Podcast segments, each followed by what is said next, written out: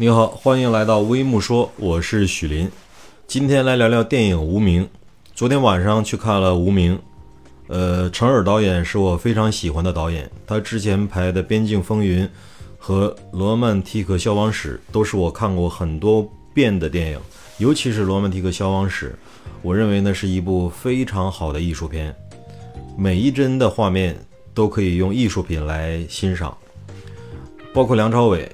梁朝伟应该是我最喜欢的男演员之一吧，最喜欢的男演员，我有梁朝伟，有李雪健，有葛优，有王志文，也就这么几个人，所以梁朝伟的电影我是一定要看的。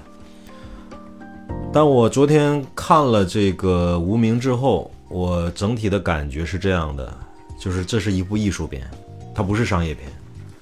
它不是一个我们渴望中看到的那种商业片的感觉，跌宕起伏的感觉没有，它就是一个艺术片，是一个比较小小众的影片。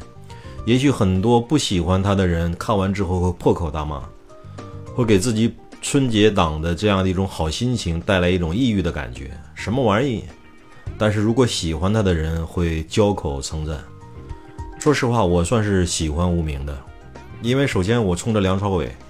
梁朝伟在这部影片中的每一个表演、每一帧画面，都显示出了他表演的能力。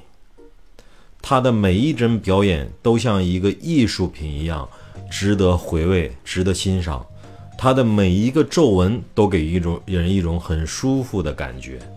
所以，所有关于梁朝伟的镜头和台词，在昨天整个两小时的观影过程中，我是非常享受的。那么，在这部影片整体的观感上，我认为就是一个非常典型的艺术片，就是一个真正是不输于他的第二部《罗曼蒂克消亡史》的一部艺术电影。每一帧画面都具有非常强的大片的感觉，对故事的描绘也显得极其的不同。所以，我对无名充满了一种喜欢和期待吧。我为什么说期待呢？因为我已经看完了，我为什么还要期待？因为说实话，一遍没太看明白有些细节，所以我还会准备去第二次看。所以我期待我第二次看无名的时候，还会有一些更加不同的感觉。